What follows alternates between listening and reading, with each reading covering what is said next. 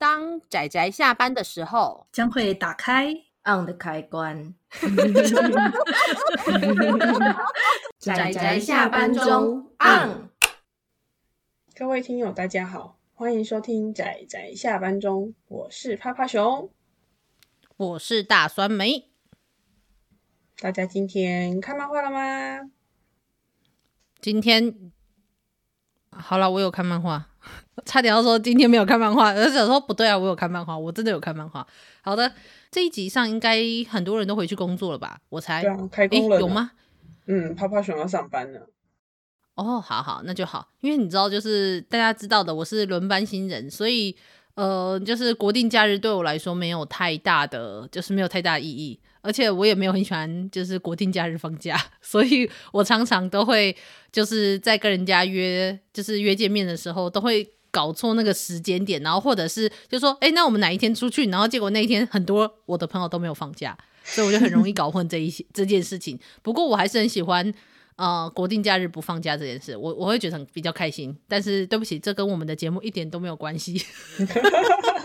顺口提那么多，好的，那我们今天一样就是呃，在过年的这一段时间要来一样的提，就是我们这个礼拜二所提到的这个系列就叫做微光系列。那主要就是呃，focus 在就是。孩童还有青少年在目前的现代社会中，很容易就是发生或者是经历过的一些状态下的问题。那他们这个系列的目标就是这个。那我们这一次就是要讲的，跟喂猫的女孩一起同时出版的，就是这本叫做《指缝中的太阳》。然后它的作者是柯佑熙柯利老师。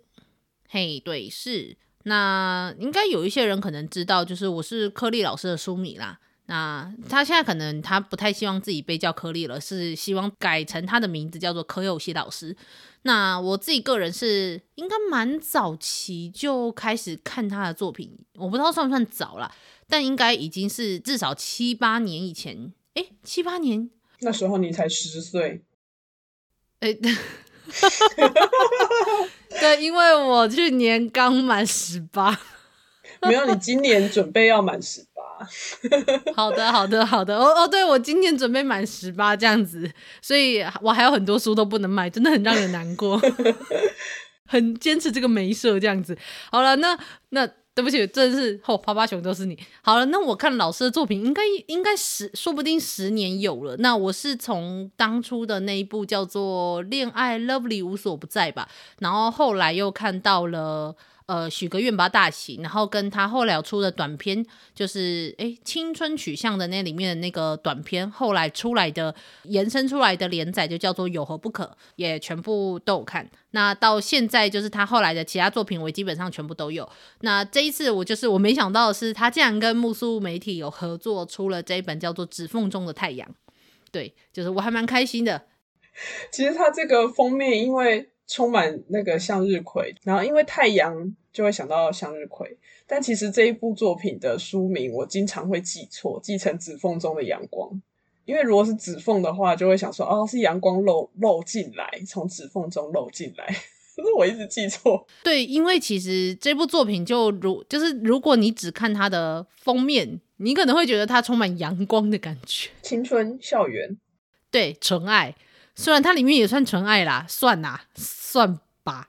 算吧，算算吧。嗯，呃，好的，那这部作品，我我觉得还是请趴趴熊介绍一下好了，因为趴趴熊比较知道要如何去完全不提到任何关键字的方式来介绍一部作品。然后就这一个故事的女主角，她是一位漫画家。趴趴熊刚刚在跟酸梅，就是在那个会前会、会前会、会前会的时候，会前会，我们就是在讨论，我就是在讨论说，偷偷的吐槽说，那个柯佑熙老师该不会其实把自己画进去了？因为他故事的最前面就是在讲说，他被编辑说，那个他最近作品的那个什么点击或是按爱心的那个数量变少了。我想说，哇。这完全就是 很现很现实的层面，就是那个关注力变少，然后编辑就是就跟他讲说啊，你三部作品就是的男主角都是同样的设定，我想说这好写实哦，该不会他自己曾经被讲过吧？可是我因为我自己在想到这件事的时候，我就想说，因为我觉得他的主男主角好像也没有到那么像啊，就是无论是个性还是外形，好像也没有那么像。不过没关系，说不定这也是呃，可能他提出来的就是气话被编辑这样打枪，也是说不定呢。说不定，是有可能。然后他就后来就想说，为了为了取材嘛，所以他就可能跟朋友出去吃个饭，聊个天，看能不能就是有一些灵感涌现。然后他就找了一个就是是在做社公司的朋友，跟他聊了一下之后，他就想起了其实他曾经有过的遗憾，就是他小学的时候有暗恋一个算邻居，应该不算邻居，诶，算邻居，反正就住得很近，对对对，酸梅的青梅竹马。那跟酸梅没有关系，好像不太对。我刚刚描述故意 偷渡。酸梅喜欢的作品题材之一就是青梅竹马，然后这一部有符合。我只想讲这件事情，简略太多。对，这简略太多了，简略到我都哈什么我的青梅竹马 金我都不知道我有。然后就因为就是他心中的那个遗憾，然后他就拿出了那个放在皮夹里面的照片。我心里想说，哇，这个真的是。哇，好久以前的照片，然后呢，就他就忽然之间发现说，诶，他前面编辑说他前面三个作品的男主角的那个个性设定上都很相似，然后他又拿出那张照片，然后就是再去比对他自己的作品，发现啊，该不会其实他是因为他心中的那个遗憾一直深深留在心中，所以他才会不断的在新的作品里面都是用同样的设定。就是有一天睡觉的时候，就是时空梦境管理员就来烦他了。哎、欸，你吵死我了！我你好吵，对，你好吵。然后就就就跟他说，他有三次回到过去的机会，然后就展开了这个故事。对对对，所以这个故事到最后，其实就是他借由这几次可以回去。过去的机会中，然后同时的又跟他照片中的这个男孩就是有了接触，然后用一个算是比较成人，已经是知道了背后发生过了什么事情的角度去跟这个男孩相处的时候，意识到背后所发生的事情。那这个发生的事情，就是可以算是这个故事他要讲的一个。背后的议题的重点，呃，我当然就是，如果假设完全不希望听到任何关键字的，就跟喂猫的女孩的前面一样，就是 如果你完全不希望听到任何关键字的，你就听到这里就好了，不要再往后听。那我接下来就会提到一些这个故事比较相关的关键字眼。对，那这个故事其实就是主要在描写复杂的家庭下的家庭暴力，然后还有男童性侵的问题。对，哦，我这样是不是一下子完全爆料？这算是算不算爆料？但是因为这个故事，你大致上就会知道发生了这些事情。那我觉得重点可能除了是看这个女主角她如何去借由呃，就是已经知道了这些事情之后，如何去接触，然后如何去同理这个男孩，然后如何去陪伴他以外，然后意识到其实这一些征兆，就是这个男孩所表现出来的一些状态，其实就是被家暴的一个。征兆以外，我觉得还有一个重点，就是当我们知道说，也许我们就算是孩子，我们有很多事情我们没有办法做，但是还有很多事情是你可以做的事情。这一点上面，这个故事是很不错的。就是而且尤其看到，就故事里面很多内容，其实我是觉得蛮蛮难过的啦。就是哎，因为其实像刚刚有提到最前面，就是女主角她去找那位社工师朋友聊。到关于就是可能社工师他本身的工作里面的一个环节，就是陪伴。他们有讨论关于陪伴这件事情，还有同理。因为我像我有看后记，就是柯老师他在那个跟专业人员在讨论这个剧本的时候，他们也是一直在修上面的文字，力求简洁，然后易懂，然后可以让青少年也可以看得懂。我觉得这一点的努力上是必须要给他肯定的，因为我觉得真的觉得就是读起来很顺，就不会卡卡的啦。同样的，跟喂猫的女孩一样，就是他们背后其实真的有跟相关在同样的领域中去努力，然后有很多实际经验的人，然后去做访谈，去找出要怎么样可以用一个简短的故事去呈现这样子的内容。就是其实这个故事。真的要拉大来说的话，其实无论是《喂猫的女孩》还是《指缝中的太阳》这两部作品，他们如果故事要再拉大，其实可以讲的东西又更多更多了。因为无论是家庭的问题，呃，对，喂猫的女孩也有一点点就是背后家庭相关的部分。那还有包，那指缝中的太阳也是，无论是家庭、学校、同才这些背后所拉出来的东西，是可以描述非常非常多的。但是因为漫画可能还是有他们的篇幅的限制，所以我认为故事可以这样子讲就好，没有错。但是如果假设有人希望可以去了解更多的话，那我觉得还有很多，就是他们背后所就是在这些故事的他们最后面的出版的一些资讯里面，都有提到很多他们就是合作的这些领域的人或者是团体，那可以去搜寻这些相关的呃相关的资讯，我觉得他应该都会带来更多的就是知识吧，我觉得。因为我也不知道哎，我觉得就是尤其小时候，如果你身边真的有人是因为这样子，就是发生了这些事情，我觉得会，就是当你意识到原来你错过了这么多，你忽略了这么多，应该说你疏忽了这么多，应该多少都会觉得很罪恶吧？我觉得啦。好啦，所以总之算是在这边就是推荐给大家。不过我们接下来可能要讨论到的就是，应该比较就是我们会讨论到一些剧情的部分。那就是尤其提到一些结尾的部分，就是因为我们，因为我没有想要把它做成一个讨论，是因为它只有一本，然后要讲的东西我们没有讲那么多，而且我们要讲的重点也不是故事它的剧情的本身，而是讨论一个漫画呈现的方式。所以就是后面如果跟剧情有关、结局相关会介意的听友，就不要再继续听下去。那后面只是单纯我们两个对于就是作品的的一些想法，对，但是会提到剧情内容。虽然本身不相关，对嘿，所以大家请注意，不要继续听下去。好的，要特别强调，因为我们两个非常介意爆雷这件事情。这样，好的，那那我在这边就是我要对于，虽然我要先说好，我并不是对于幻想系的故事有任何的有任何的不满意。对对对，真的也不是说这个故事不好，只是因为我们两个大家知道，就是充满酸梅味的两个人，我们就是比较喜欢现实、现实一点的。黑暗一点的，哎哎哎，你不要说黑暗一点，我觉得这样子就是到时候大家要在那里说酸梅味。就算你不讲，他们还是觉得这种议题的作品就酸梅味啊。我就想说，这没有好好吧，算了，还好吧。嗯，要酸梅味 不是不是不是没有没有没有没有没有要干嘛？但是应该是说，我们并不是说这个故事本身不好，但是应该是说，因为它本身是一个类似穿越时空回到过去，然后去弥补遗憾的这样子的一个故事，所以选择一个这么特殊的设定的时候，老实说，我看到那个结尾，因为大家如果有看到结尾的话，就会知道最后女主角竟然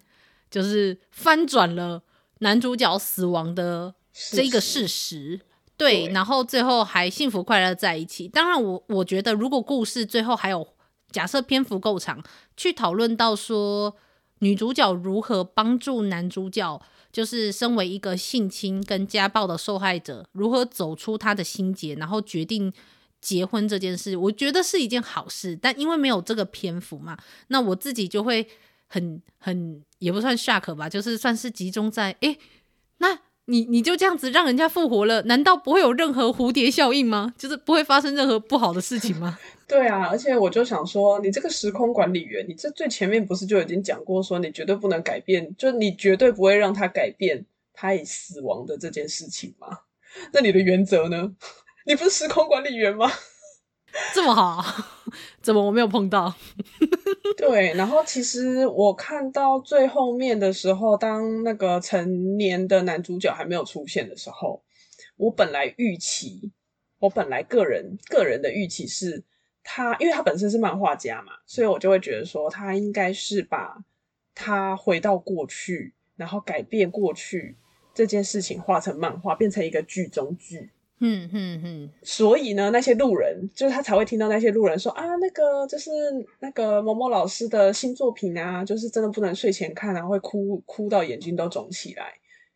然后我就发现哦，原来他真的改变了过去。嗯，当当然，我只能说不是说改变改变过去这件事情本身不好，而是而是，可是你知道我，我对我来说，我就会觉得说，好，那你改变了过去，那我可以当做平行时空分裂出去了。那原本的那个世界呢？我就会有个问号。所以你你瞬间就要真的来到那个科幻与哲学的领域了。对对对对对，对不起，我就会不小心抛出这个想法啦。就是说，那原本的平行时空的那一个男主角就没有得救啦。就是平行时空的女主角还没有画出这样子的漫画，然后来弥补这个遗憾，那不是很惨吗？对啊，而且他不是他那个时空管理员不是还跟他讲说，你如果要回去的话，你牺牲的就是你想象的能量，那就代表他未来要创作又更辛苦了，好惨哦！就我们一定要强调，这故事本身真的不是不好，而且尤其当他在描述，嗯、女主角她原本不理解。自己的自我中心，然后没有同理这件事情，然后跟搭配上她后来学会同理，然后跟去包容，也不算包容，应该是说接住男主角的心情的这件事情，他们上面的比对，其实我是很喜欢的。但是，只是因为时空管理员跟穿梭时空这个设定实在是太庞大了，它本身就是一个非常特别的设定，所以。要我们完全执着在看故事本身，然后忽略掉这个完全就是会影响到非常多东西的设定，对我们两个很喜欢科幻题材的读者来说，我就会觉得有一点，诶，不对吧？就诶，等等等等。不过其实像那个书。那个这个漫画书的最后有一个专家解说啊，其实他有一段我觉得就是真的，大家要仔细看一下，字其实没有很多，它才两页而已，真的就把它读完。就是它里面有提到说，其实这一本书是要提醒性侵害幸存者的亲友，就是要多一些信任跟等待，因为其实悲伤的形式会改变，但是就像酸梅刚刚有提到了，其实创伤是一直存在的。那你在这个复原的过程是需要耐心，你不可能一次就把那个伤痛就是抹过去，就是没有了。所以大家还是需要倾听、同理、关怀、接纳跟陪伴。但是我觉得他这一个作品可能因为只有全一册，所以他可惜的地方就是这个复原的过程其实应该是漫长的。对，没错。但他就是为了篇幅的关系，他直接把它就 收起来就没有了，跳过去。对啊，所以所以就是，我们就觉得，哎、欸，等一下也太美好喽。对。但是如果今天这一部作品至少先出来的目标，其实就是在让大家知道同理这件事情很重要，然后让可能看的孩子，就是可能青少年也会意识到说，哎、欸，我的朋友如果发生这些事情，很有可能是这个 sign。对，或者是他有一些行为，或是呃那个动作的改变，或是心理状态的变化，就是大家真的。可以多一点关心，对对对，然后同时也理解到说，就是男童也是会受到性侵害的，就是杰哥不要的这一部作品，就是大家知道的，这那迷因梗图非常多的，那个杰哥不要的，对对对，那个卫教影片，卫教影片叫做《如果早知道男生也会被性侵》。中华民国国家教育研究院根据真实案例改编的一个性品的宣传影片，在二零一二年的时候在基隆市拍的。然后因为就是很神奇的，就是在二零一七年的时候从大陆红回来台湾，然后就出现一堆梗图，非常的厉害。是，然后还有人去做什么角色关系图，我对于这件事我也感到非常的讶异。但是好啦，就是。我我觉得，因为这部作品它里面所提到的，通常男孩是是性侵案件底下，然后最容易被算是被压制的那个声音的话，我觉得这个故事中其实也有画出那个原因，所以我觉得，嗯、就是我觉得这个故事如果目前是画到这边，就是我觉得还是好看的，只是就是因为大家知道，就是对于就是非常讲求一个特殊设定的延伸延伸效应的。趴趴熊跟我来说，就会觉得说，哎、那是不是应该多花一点？所以可能这个结尾对我们来说就有一点那么不够，但不是说它不好，就是不够，就是嗯，对，大家知道的。但是也同样，我还我仍然还是就是柯佑熙老师的粉丝这样子，我还是很期待老师未来可以再出，继续把有何不可继续连载下去。然后跟大家如果有兴趣的话，就是也可以来看看这一部作品，然后也才一本。其实这两本的，就是印刷的品质，我觉得都不错，所以大家如果喜欢的话，可以买实体书。那至于他们会不会出电子书，我就不太确定了，因为目前还没有看到他们出版。对，嗯、那我们的应该算是推荐就讲到这里。虽然我们已经讲到后面的剧情了，但其实细节上面我们没有讲太多啦，只讲了结尾。但是我觉得就是大家很值得还是去看一下，然后还有包括刚刚趴趴熊说的后面的，就是跟专家的一些访谈，我觉得也都值得看看这样子。然后我们也很期待这个系列未来还有更多的作品。对，嘿，是的。那么我们今天的节目就到这里，算是告一段落。那就应该就没有过年了啦，所以也不跟大家说新年快乐了。那大家，我们就下次的节目，大家下次再见喽，大家拜拜，拜拜。啊，上班，上班，我不要工作，下班了，回去回去工作喽。